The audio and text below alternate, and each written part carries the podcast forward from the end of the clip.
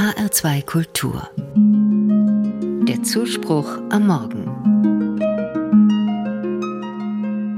Ich mag Mispelmarmelade, vor allem morgens auf Toast.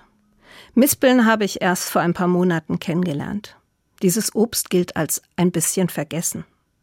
Allerdings wurden Mispeln schon von den Römern hierher gebracht und nun sind sie dort zu finden, wo es sonnig ist. An Feldrändern, in Böschungen und in Parks. Ein Kernobst ist das.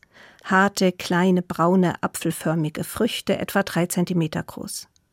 Sie wachsen an einem Baum mit krummem Stamm und breiter Krone. Schmetterlinge lieben sie, auch Bienen, Igel, Amseln, Kernbeißer und Ringeltauben. Erst nach dem Frost kann man als Mensch die Früchte gut essen. Dann sind sie sehr würzig, herb, ganz wenig süß, köstlich. Alte Obstsorten, Biodiversität, Insektenfreundlichkeit, immer bewusster wird heutzutage, was für ein Reichtum hier zu erhalten ist und wie viel zugleich zu verschwinden droht. Der Reformator Martin Luther mochte Bäume, insbesondere Obstbäume, Sie sind für ihn ein Wunderwerk Gottes. Er kann darüber staunen, dass aus einem Kern ein Baum wird, der wieder Früchte trägt. Für Luther erzählen Bäume von der Hoffnung, sie predigen geradezu.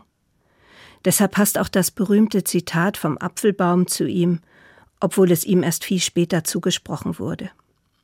Wenn ich wüsste, dass morgen die Welt unterginge, würde ich heute noch ein Apfelbäumchen pflanzen.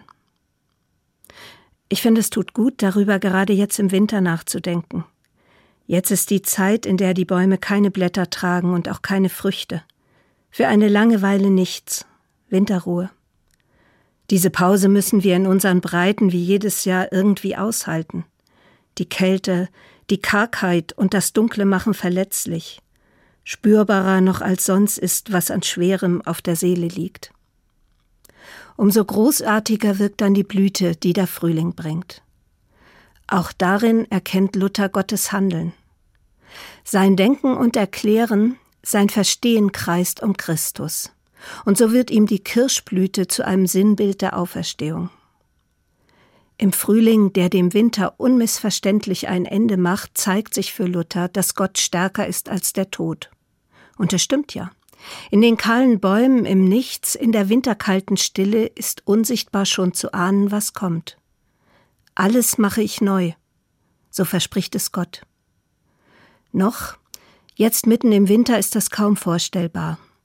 Alles ist karg und kalt, aber das knospende neue Leben steckt schon darin. Deshalb die Kirschblüte. Mit ihr geht die Erinnerung einher, dass der Frühling das Licht und die Wärme zurückbringt. Das Leben wird auferstehen, verspricht Gott, und hält sein Versprechen alle Jahre wieder, bis in die Ewigkeit hinein.